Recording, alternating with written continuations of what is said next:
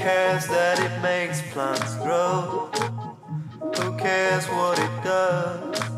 Since you broke my heart.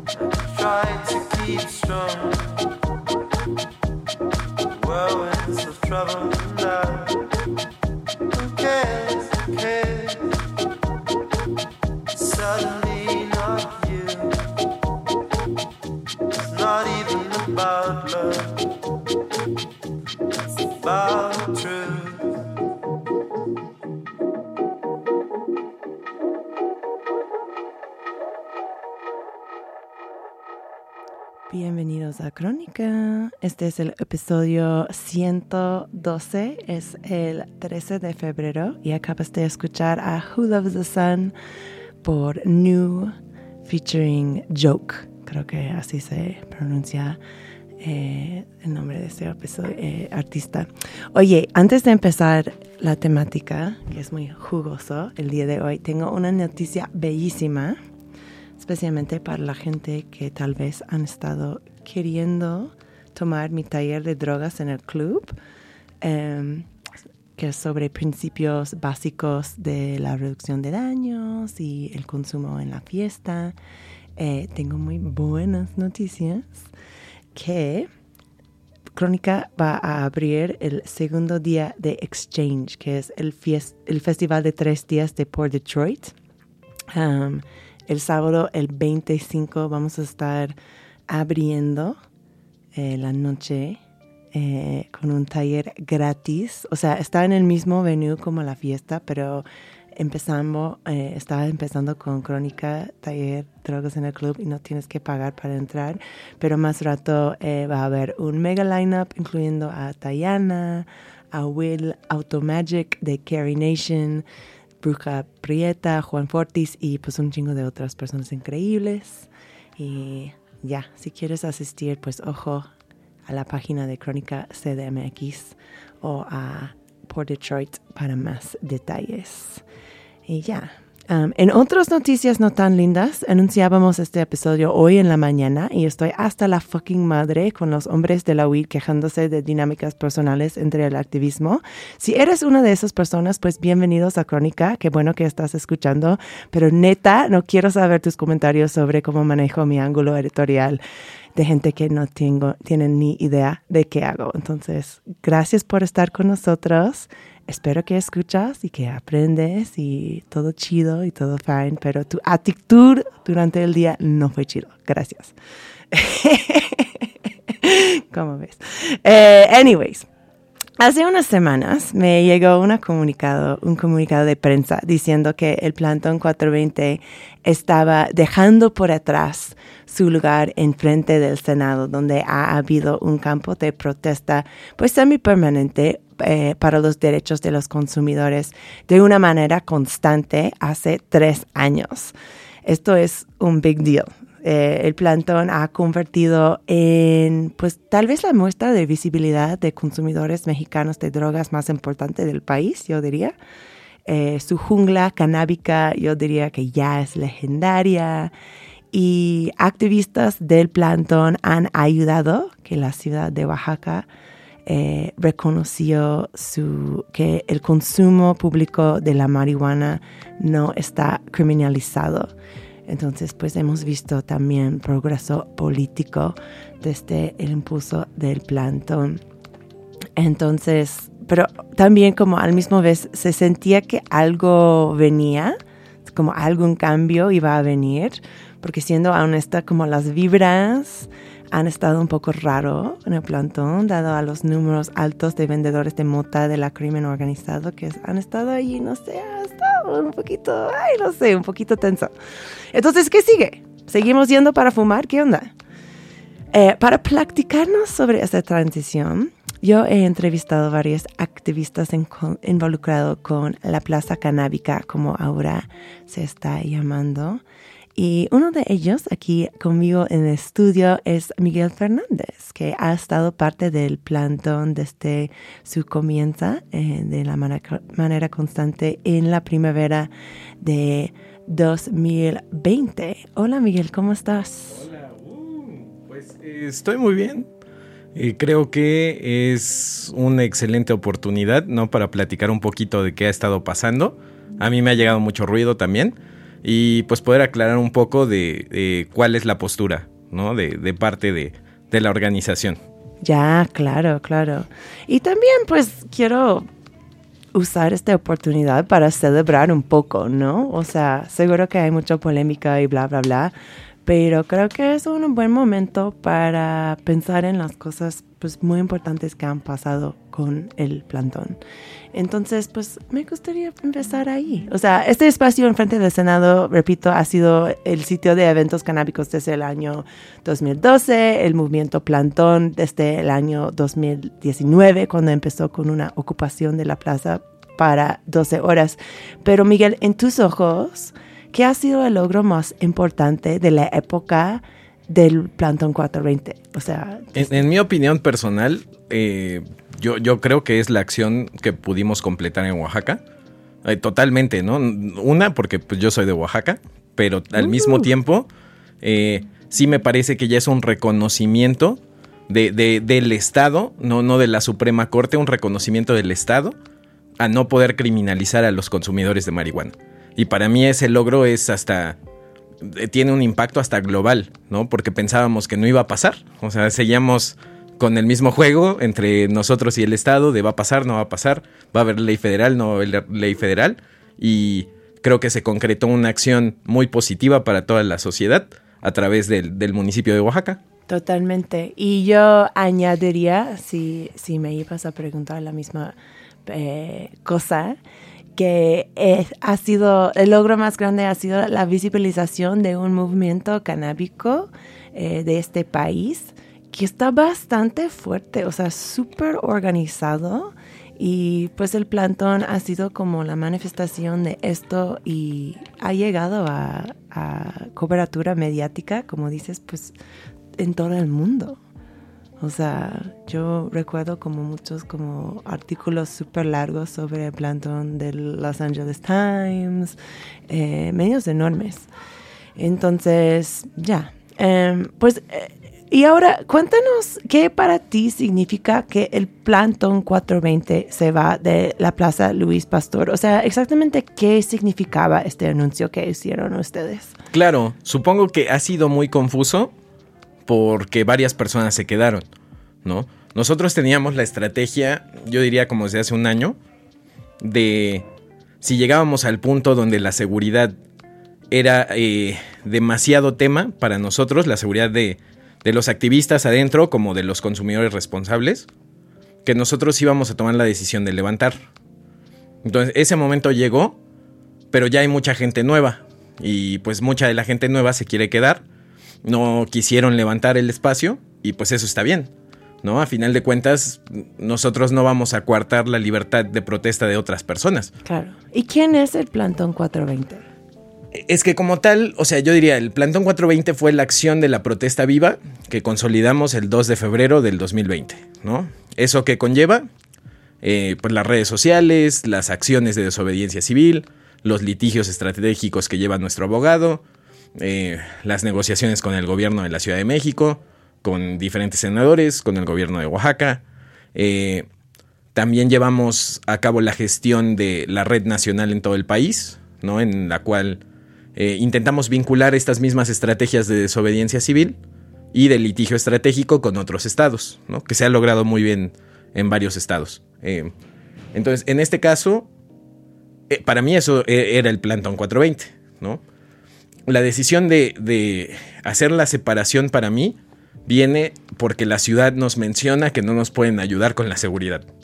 O sea, llevábamos más de un año donde ellos nos prometían que nos iban a ayudar. Ajá, y cuando dices con la seguridad, ¿qué significa esto? O sea, ¿qué ha estado pasando que, que te dejo con preocupaciones sobre la seguridad? Para mí lo, lo que más me preocupa es la seguridad del consumidor responsable que llega a utilizar el espacio afuera de las vallas. No sabemos que obviamente hay un comercio informal alrededor que es muy fuerte, yo creo que esta es una consecuencia directa de que no, no hemos regulado, que, que existe todavía la prohibición. Y al mismo tiempo, es un fenómeno que yo he visto en otras partes de la ciudad antes del plantón. O sea, en Coyoacán pasó algo similar, que terminó haciendo el gobierno quitando el tianguis artesanal y moviéndolo un cachito. ¿no? Pasó en CEU, en Ciudad Universitaria, en los frontones, también mismo problema que duró varios años hasta que hubo accidentes graves, no hubo un muerto y cerraron los frontones. ¿no? ¿Han Eh, habido accidentes graves dentro de Plaza Luis Pasteur en los últimos años? Sí, claro. Yo, yo diría, por ejemplo, los más públicos, pues fueron los que, hice- lo- los que hizo muy públicos, tal vez como Ciro Gómez Leiva, ¿no? Que, que imagen siempre maneja eh, una narrativa muy negativa de los consumidores de cualquier sustancia, ¿no? Entonces, su narrativa era que es muy peligroso y que hay muchos vendedores violentos y que no se, se puede diferenciar entre los activistas y los vendedores. Yo creo que sí por las vallas, ¿no? O sea, eso desde el principio es claro. Hay unas vallas que delimitan el área. Pero con los consumidores eh, que están afuera, ha habido diferentes accidentes donde pues, los golpean, donde se pelean con los comerciantes, ha habido varios apuñalados. En los eventos más grandes ha habido estampidas, ¿no? En la última estampida, pues nos llegaron entre 15 y 20 reportes de lastimados, o sea, Oh, entre no. fracturados, así, grave, ¿no? Entonces, nadie murió, lo cual, ah, o sea, es una bendición, la verdad, del universo, porque yo sí veía cómo la gente estaba apilada y corriendo unos encima de otros, entonces, yo diría es, es eso, a mí la preocupación más grande definitivamente es, es la seguridad de afuera. Ya, ok, ok. Bueno, bueno. Em, y cuéntame qué va a pasar con ustedes que se identifican o se identificaban. Creo que ya han de- dejado por detrás este nombre de Plantón 420, pero ¿qué, qué queda en el futuro para ustedes? Es correcto. Eh, sentimos, junto con las personas que se quedaron, que lo más responsable era dejar de utilizar el nombre, Ya. ¿no? De parte de todos. ¿no? Entonces, nosotros eh, vam- eh, estamos ya en proceso de constituir una AC, una asociación civil, que las, o sea, el objetivo principal es seguir con las estrategias de desobediencia civil, el litigio estratégico en, en diferentes partes del país y negociaciones con diferentes municipios o con el gobierno de la Ciudad de México. Ok. Um, y, para aclarar, o sea, sé que hay mucha gente que está involucrada en el grupo, pero pues los principales que mucha de la gente del mundo de cannabis, saben, conocen, son tú, eh, Pepe Rivera, que ha sido vocero de, de, de Plantón 420 hace rato, y también Juan de Garay, que escuchaste crónica, saben muy bien, porque estaba en nuestro episodio sobre detenciones eh, policíacas hace unas semanas. Nos, dieron, nos dio unos, unos puntos de información extremadamente importante. Em, bueno, perfecto. Eh, tomamos un breve break musical. Miguel, tú encargaste del playlist el día de hoy. Empezamos con el track Who Loves the Sun por New featuring Joke. ¿Por qué traíste este rola a Crónica el día de hoy? Una vez, e, es algo muy curioso, o sea, voy a contar así como algo chusco, ¿no? O sea, no se permite ¿Qué el... es chusco? Eh, chusco es así como algo medio irreverente, Ok. ¿no? Chistoso. Vamos ahí. Eh, entonces, eh, no, no se permite el uso de otras sustancias del plantón, ¿no? Entonces, o sea, que las consumas ahí, Ah, yo no sabía esto. pero yo varias veces llegaba a ácido. Ok. ¿no? Entonces, O sea, que no lo consumía y yo ya llegaba ácido y no le decía a nadie, ¿no? O sea, entonces yo ya en mi trip ahí, ¿no? Y, eh, y, eh, sí, pues intentábamos proteger mucho pues, la seguridad del espacio. Entonces eh, me acuerdo que alguna vez alguien puso esa canción y yo estaba súper ácido y teníamos que estar en guardia.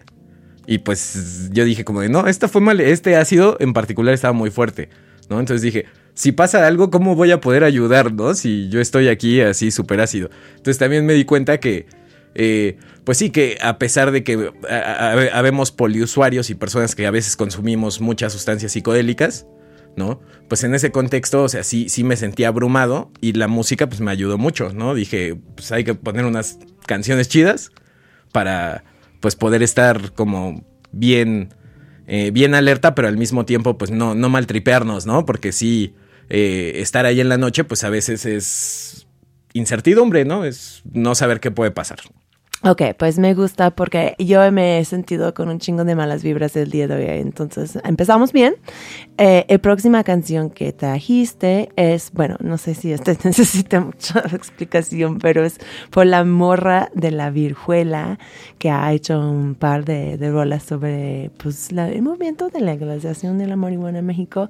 Pero este track se llama específicamente Plantón 420. Más bien, ¿cómo llegó a ser este rola?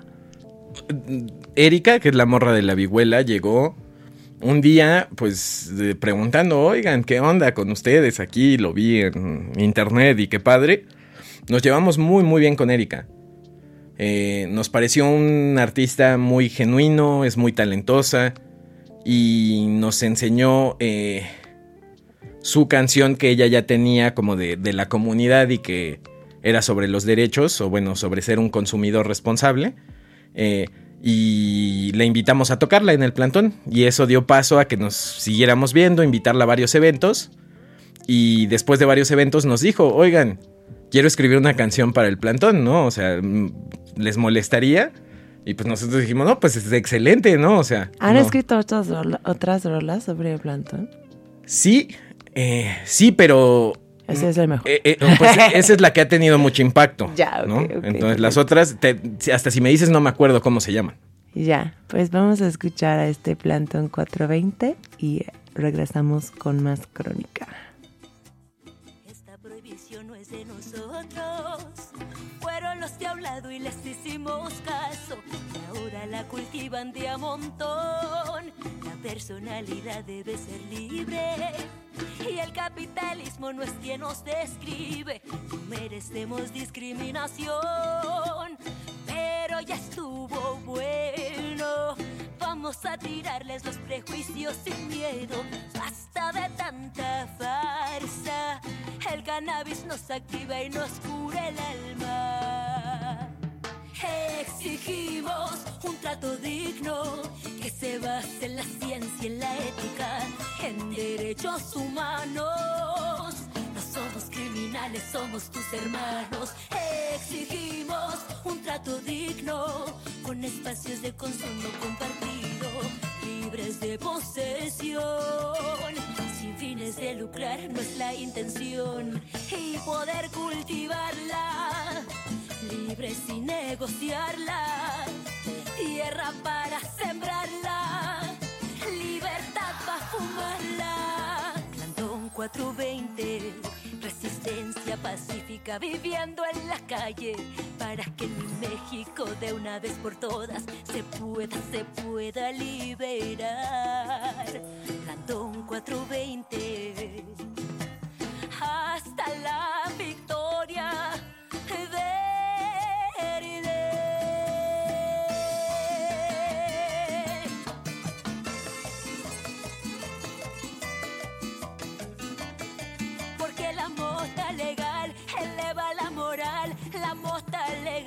Nos viene a sanar.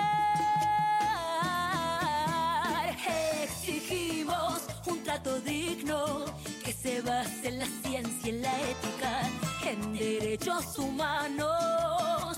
No somos criminales, somos tus hermanos. Exigimos un trato digno con espacios de consumo compartido, libres de posesión.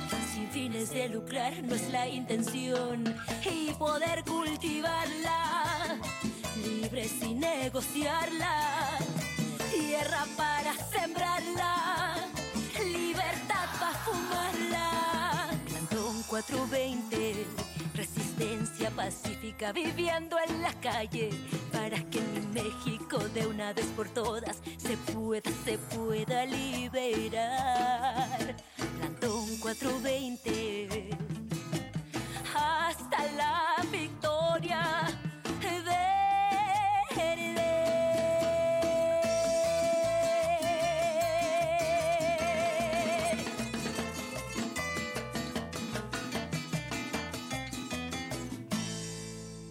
Ok, estamos de regreso. Gracias, Erika Mora de Vijuela.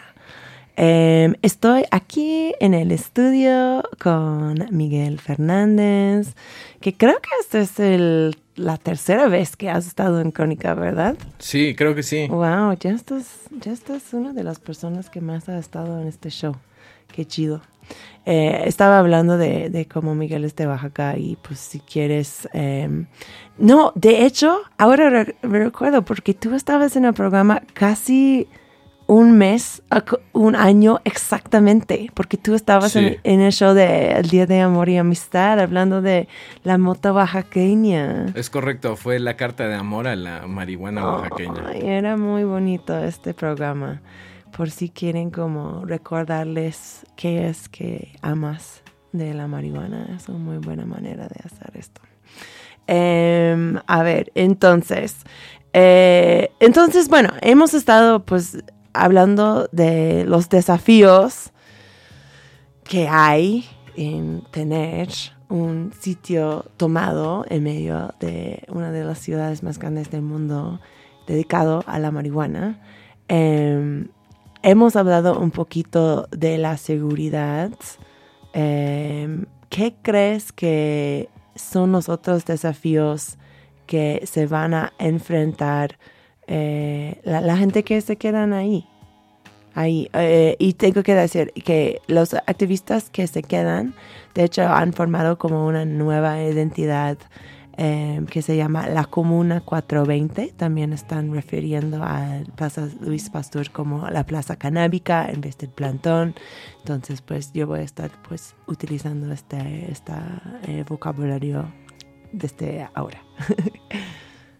Sí, pues para mí el, el desafío más grande es cómo logras que eh, ya sea la ciudad, el gobierno federal, no sé, la Guardia Nacional, o sea, quien quieran, se haga responsable de la seguridad del consumidor responsable que va a fumar. Creo que eso es lo más importante y lo más difícil de lograr, porque pues en todo este tiempo no, no se ha consolidado. Ya. ¿Ustedes cómo formularon su relación con las autoridades? Porque me imagino que no fue como la cosa. O sea, ya estaba medio establecido esto, ya Sí. cuando llegaron en 2020, ¿sí? Eh, la relación no. No. No, en lo absoluto. O sea, eh, to- todo lo- todas las interacciones con el Estado a partir de, eh, de la interacción con algunos senadores pro marihuana, todas esas interacciones han sido totalmente conflictivas de inicio, ¿no? Es, eh, ustedes marihuanos nos cagan y ya hicieron algo que nos molesta mucho y que la gente o la sociedad se está quejando, entonces ¿cómo vamos a solucionarlo? Esa es la postura del Estado, ¿no? De, inicio. Y ahí fue creciendo la relación eh, en varios lados, ¿eh? O sea, eh, con el Congreso de la Ciudad de México, con la Secretaría de Gobierno de la ciudad, con la misma alcaldía al inicio, con otros gobiernos como en Oaxaca. Y, ese crecimiento ya de trabajo se ha logrado a partir del discurso, ¿no? De que ellos, o, sea, y bueno, no solo del discurso, sino del discurso acompañado con las acciones de desobediencia civil y que ven que tenemos un abogado muy preparado, ¿no? Y que litigamos muy bien. Entonces, cuando ya no ven opción para que no hagamos lo que estamos haciendo, ahí ya la transición, aunque sí es ríspida, es bueno, ¿cómo podemos trabajar juntos? Y eso a mí me ha parecido algo muy posible. Yo, yo pensaba que ni era posible, ¿no? Yo pensaba que iba a ser puro rechazo de parte del Estado, más porque nuestras acciones estaban teniendo mucho impacto y al Estado le estaba molestando mucho. Aparte estaban enfrente, justamente enfrente de su entrada de visitantes. Son Sí. ¿Cuánto tiempo tardaron en, porque ahora ya no utilizan este, esa entrada, pero cuánto tiempo tardaron en, en hacer este como shift? Es que, muy curioso, porque, o sea, no lo hicieron al principio, los primeros dos meses, que fue un descontrol total en el sentido de que hubo tanto impacto que ya había masas congregadas ahí para todos los eventos. Y ahí no la cerraron, ¿no? Eh, pero luego cae el COVID y cierran el Senado a las visitas. Ajá. Entonces ahí, o sea, cierran la entrada, pero con la excusa de Ah. COVID. Ah, ok, pero todavía no lo usan. No, porque mientras estábamos en COVID, Ya. ves que pues muchos de los lugares que tienen que estar abiertos empezaron a abrir, como el Senado tiene que estar abierto. Y cuando abrieron el Senado, su excusa para cerrar permanentemente esa puerta es la construcción de los elevadores, de esa parte de atrás de...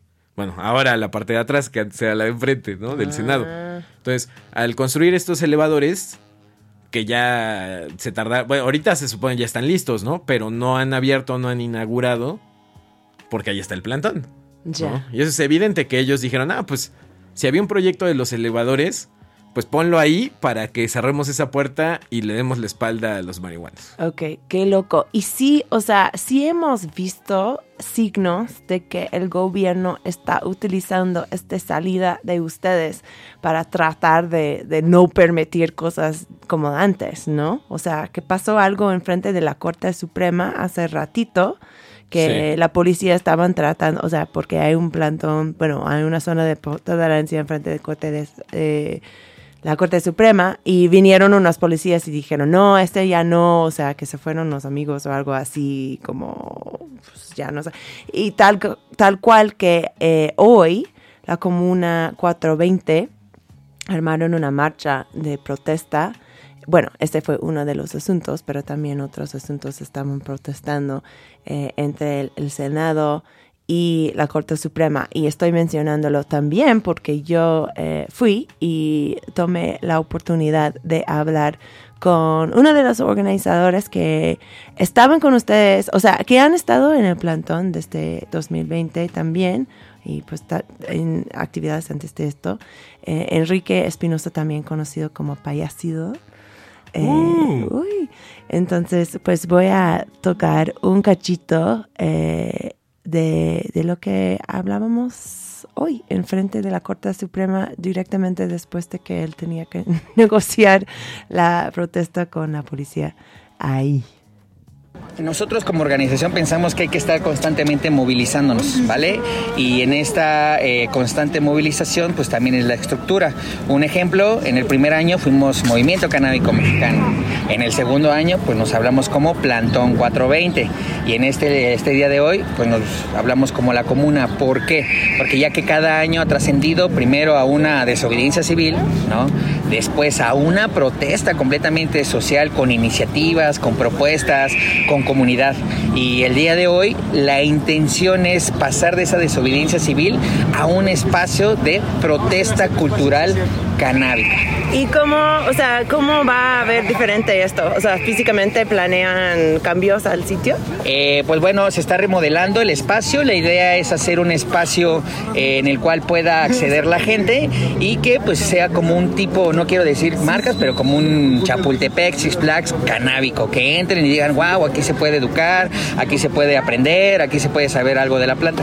Ok, entonces están, o sea, están esperando poner edificios o, o sea, Eh. va a ser igual con las tiendas de acamp- acampamiento. Pues mira, la idea también es que ya no viva nadie, este, sea completamente un espacio comunal de la gente. Sí tenemos pensado que sea completamente llamativo, colorcito, que haya señalética, que haya un horario, que haya actividades, que no lo sé, que yo que pueda eh, danzar, pueda hacer teatro, pueda aprender y en ese momento pues prenderme a lo mejor un porro. Perfecto.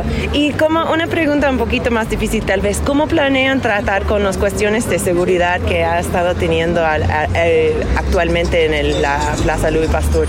Ah, pues mira, este, pues si hablamos de salud, este, creemos que esta es nuestra misión, ¿no? La educación popular. Más bien ahorita lo, que está sucediendo sobre esta transacción es que se está confundiendo la mala información.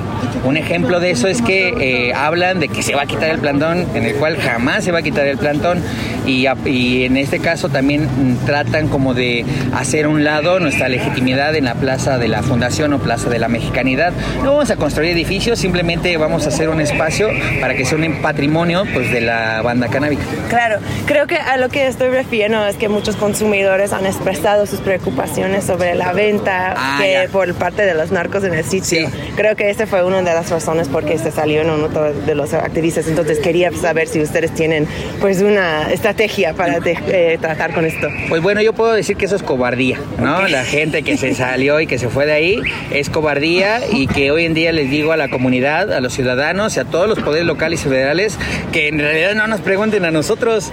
Eso mejor que le pregunten al Senado de la República, que le pregunten a la Secretaría de Seguridad Ciudadana por qué están dejando hacer, eh, permitir eso, ¿no?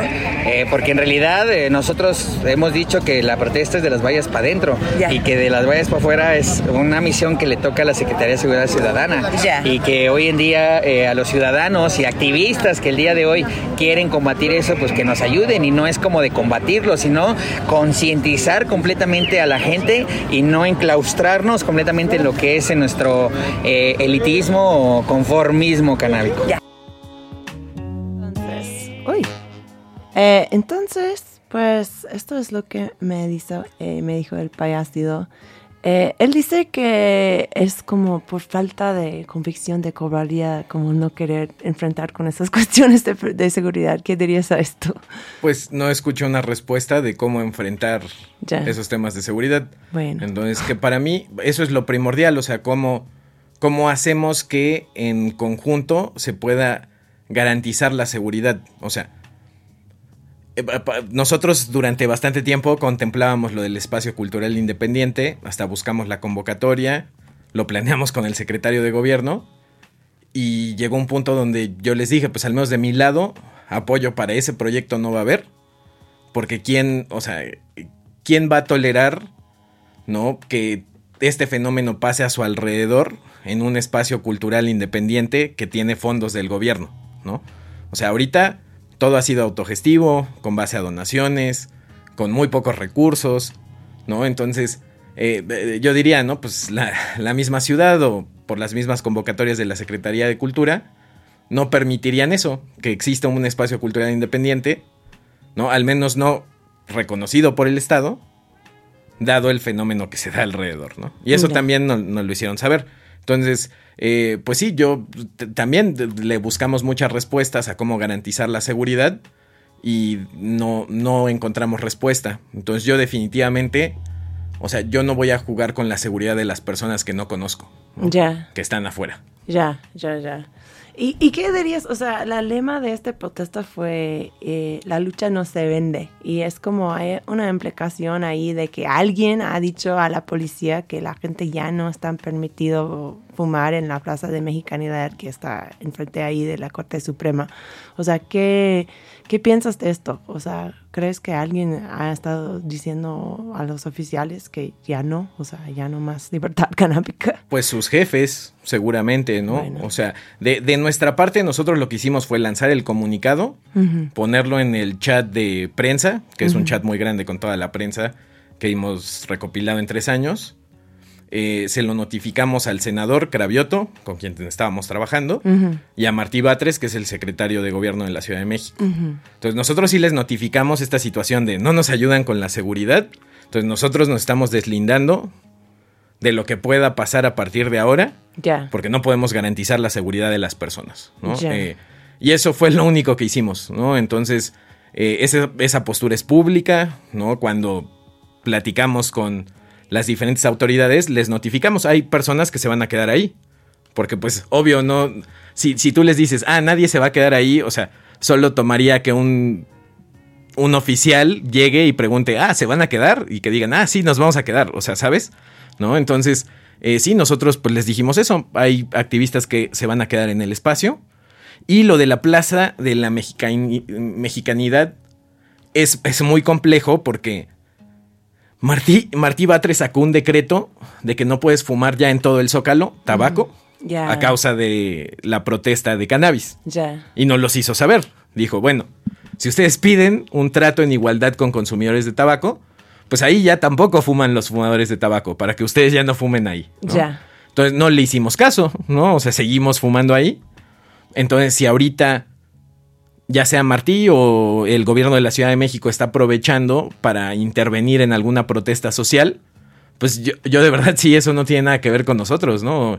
Eh, y al mismo tiempo, lo, lo que yo vi en redes sociales es que les, les quitaron el triciclo y la mesa, que son herramientas legítimas de protesta. También, sí. Entonces, eh, el Estado nunca ha actuado así en nuestra contra, ¿no? Entonces, nunca nos había quitado herramientas legítimas de protesta. Sí, o sea, yo creo que otra vez este es como la preocupación más grande de todo esto que va mucho más allá que, hay- que cambios en, en la gente que están parte de estas manifestaciones es que qué va a pasar con la seguridad los consumidores que están involucrados en estos sitios de protesta. Yo creo que todos y todas debemos de estar al tanto de esto porque este podría ser pues una oportunidad para para que se retiran libertades de que la gente sí han luchado muy fuertemente para, para conseguir.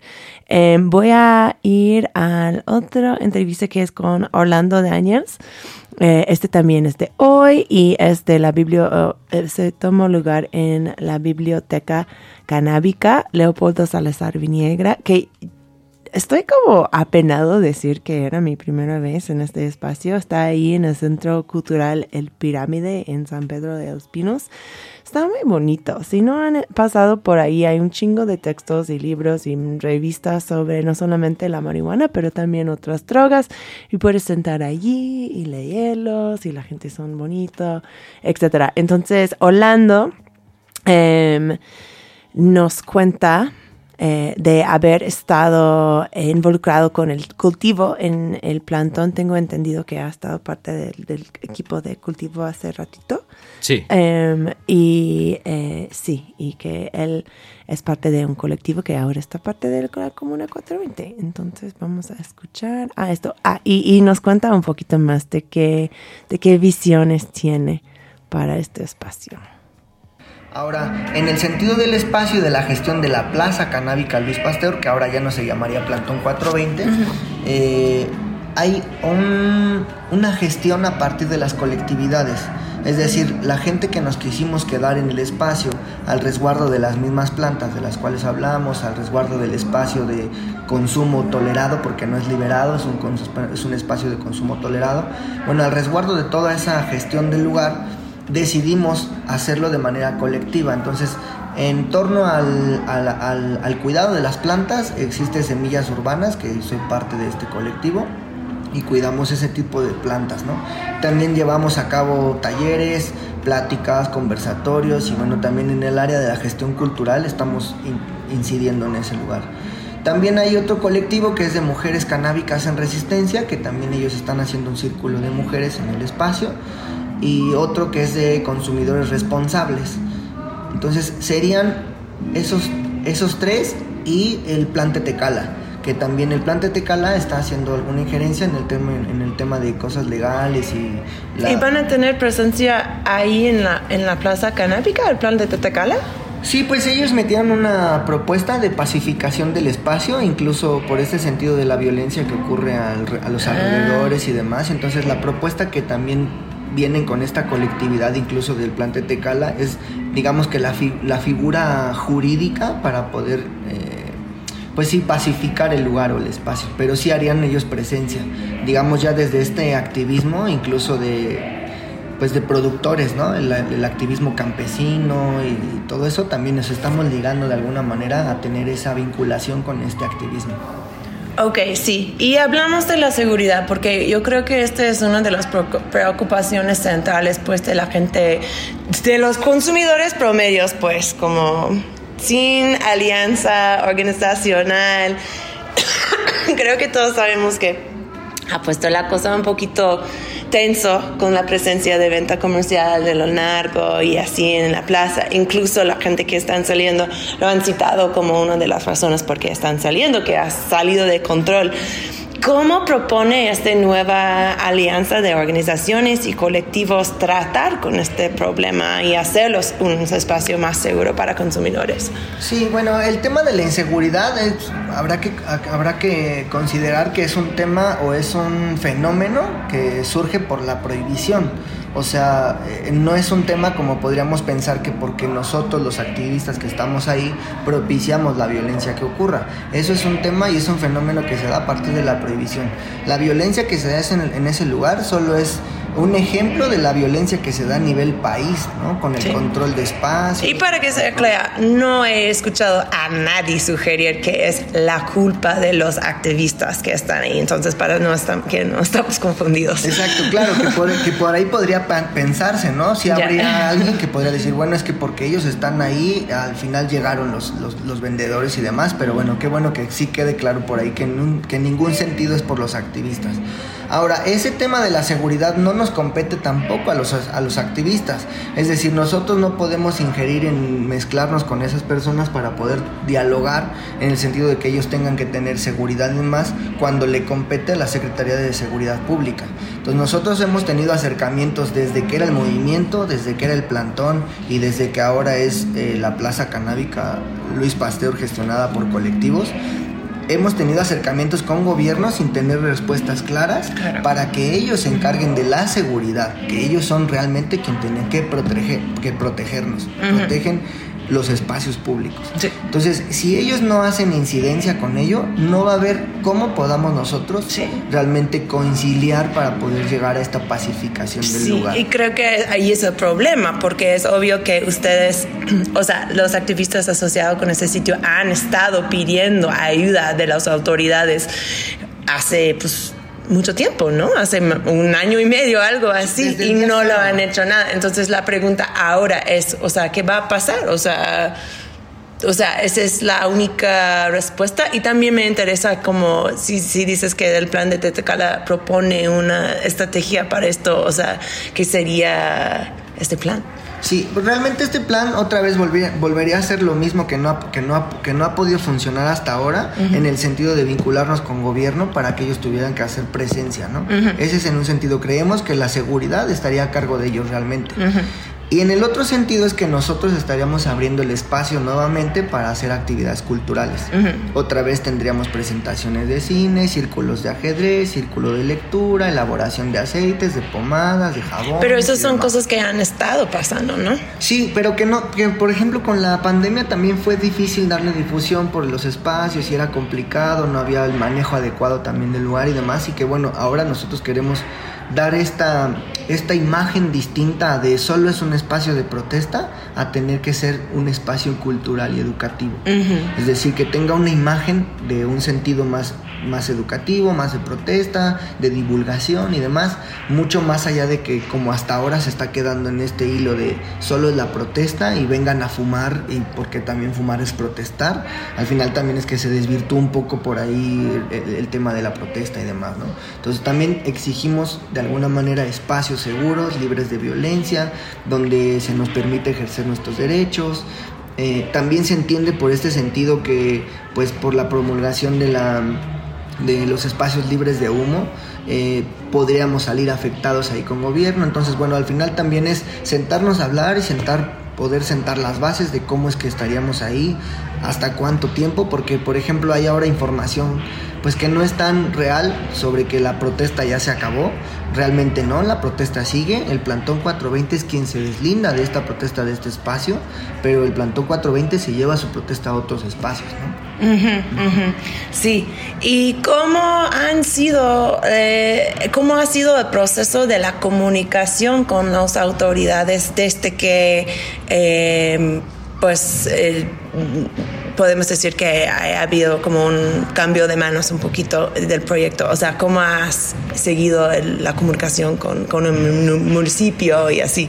Bien, hasta ahora no ha sido nula, pero no ha sido la más clara. De hecho, el día viernes hubo una pues sí un atentado hacia la protesta en el frente a la Suprema Corte de Justicia. Nos quitaron un triciclo y plantas junto con mantas eh, justamente eh, alegando esto que la, la, antigua administración o la antigua gestión del espacio que era Plantón 420 se había deslindado de toda protesta. Entonces nos, nos dejaba de alguna manera a la deriva eh, para que surgieran estas cosas. Entonces, esperamos que en breve, de hecho, hoy, se, hoy mismo se dio una marcha fuera de la Suprema. Que sí, yo estaba. y justamente con esas demandas, ¿no? Bueno, el, gobierno que necesitamos hablar con ustedes, necesitamos exponer la situación que está ocurriendo y demás para poder llegar a un consenso.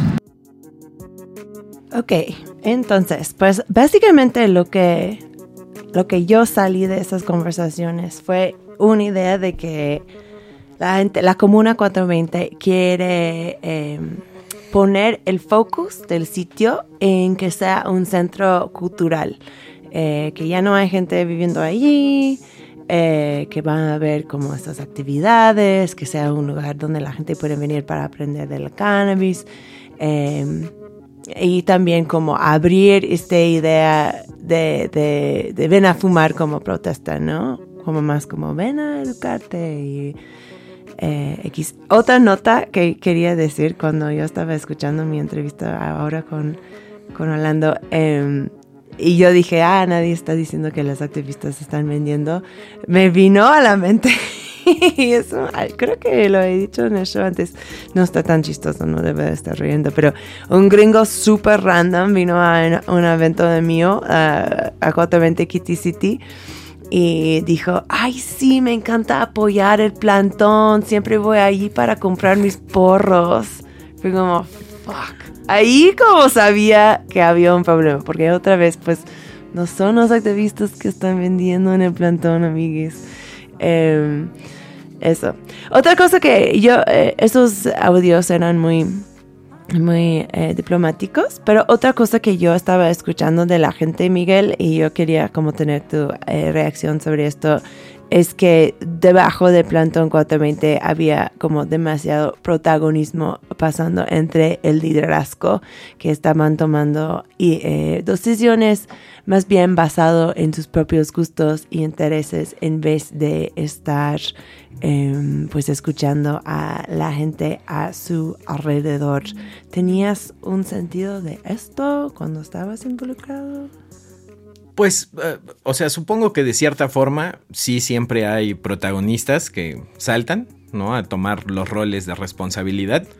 Y eso en, en cualquier proyecto. En el, o sea, en el caso de la gestión que llevamos, yo diría que pasaron que al menos unas 500 personas, ¿no? Por esa gestión. Y por el grupo interno, que todas las decisiones se tomaban como en conjunto, votando, al menos 100 personas. Entonces sí era em, pues algo muy abierto a la democracia y siento que eso eh, fue desgastándose y la gente empezó a irse, ¿no?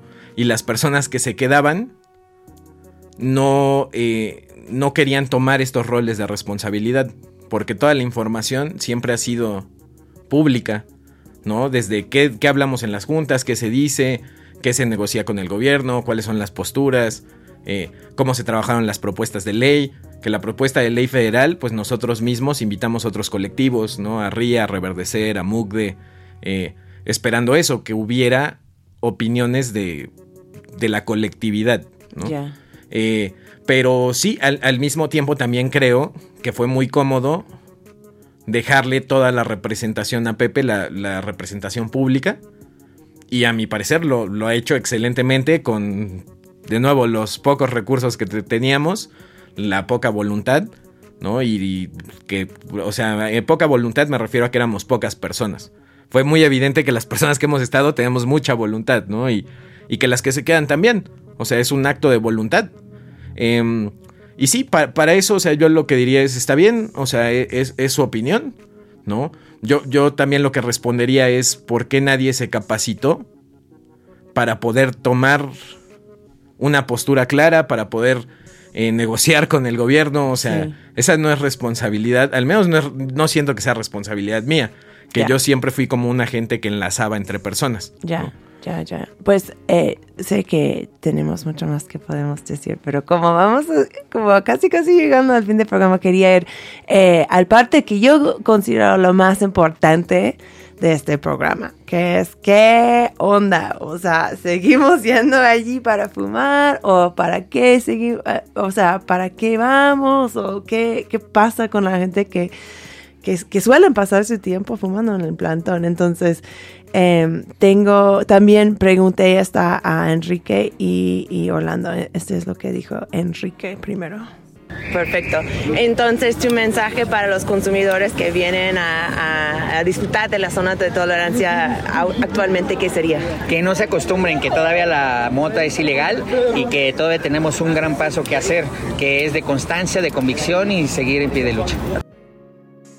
Ok, y ahora Orlando.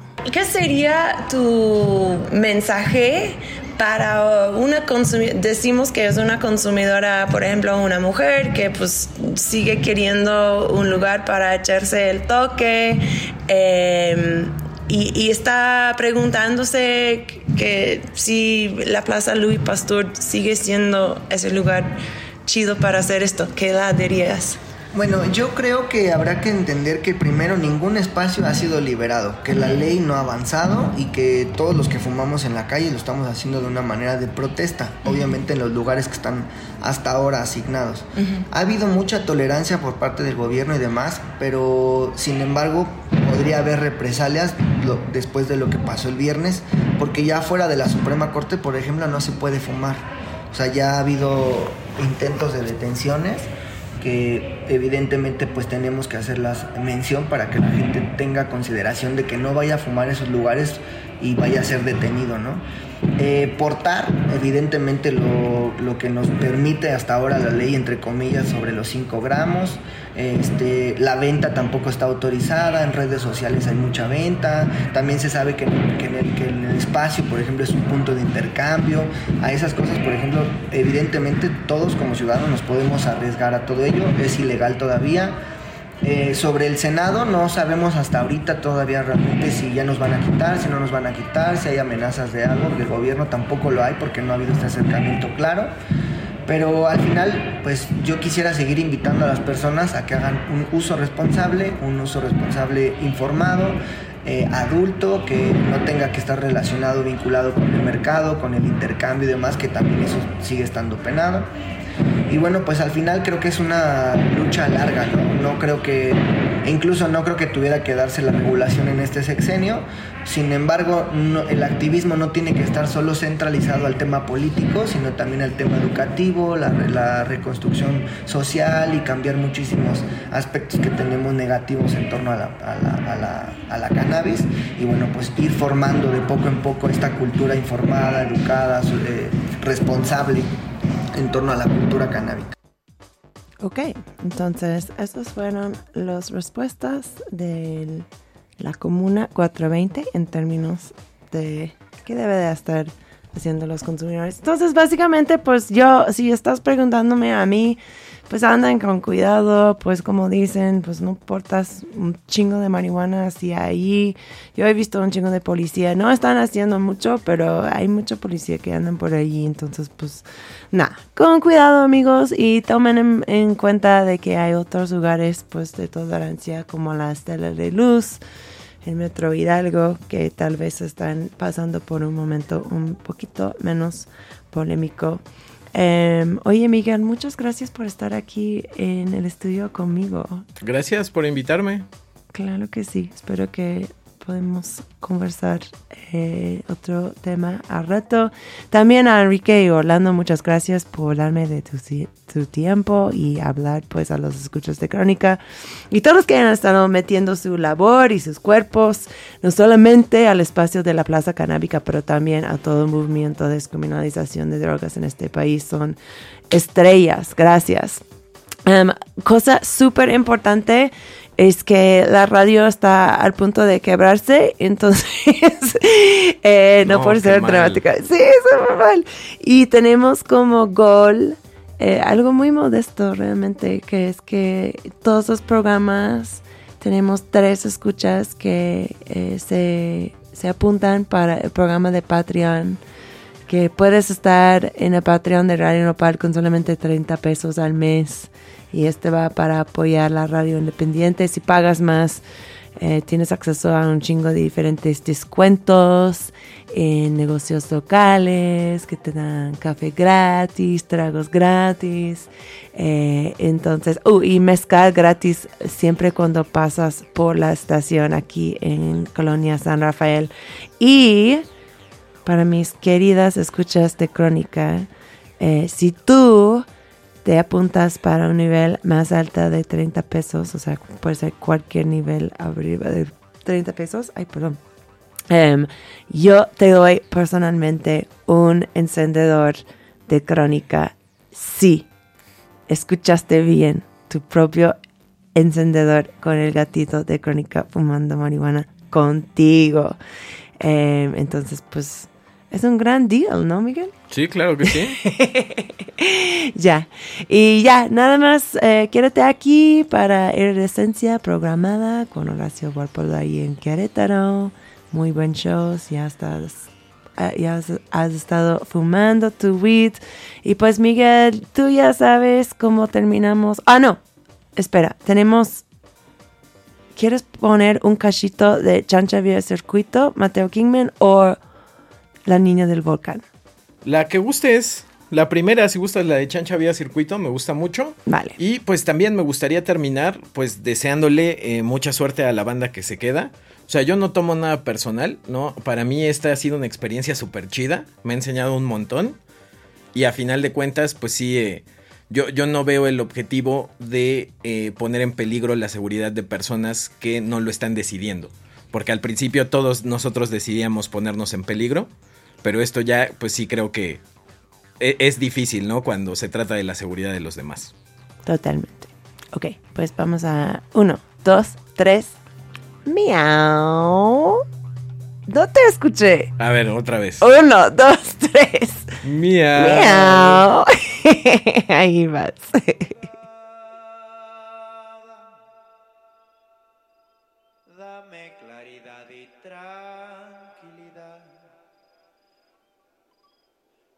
Lucero de la mañana.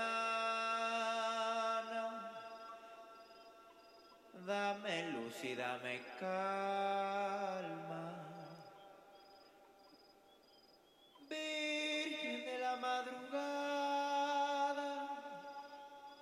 Dame transmitiendo desde la colonia San Rafael a todo el mundo. Escuchas Radio Nopal.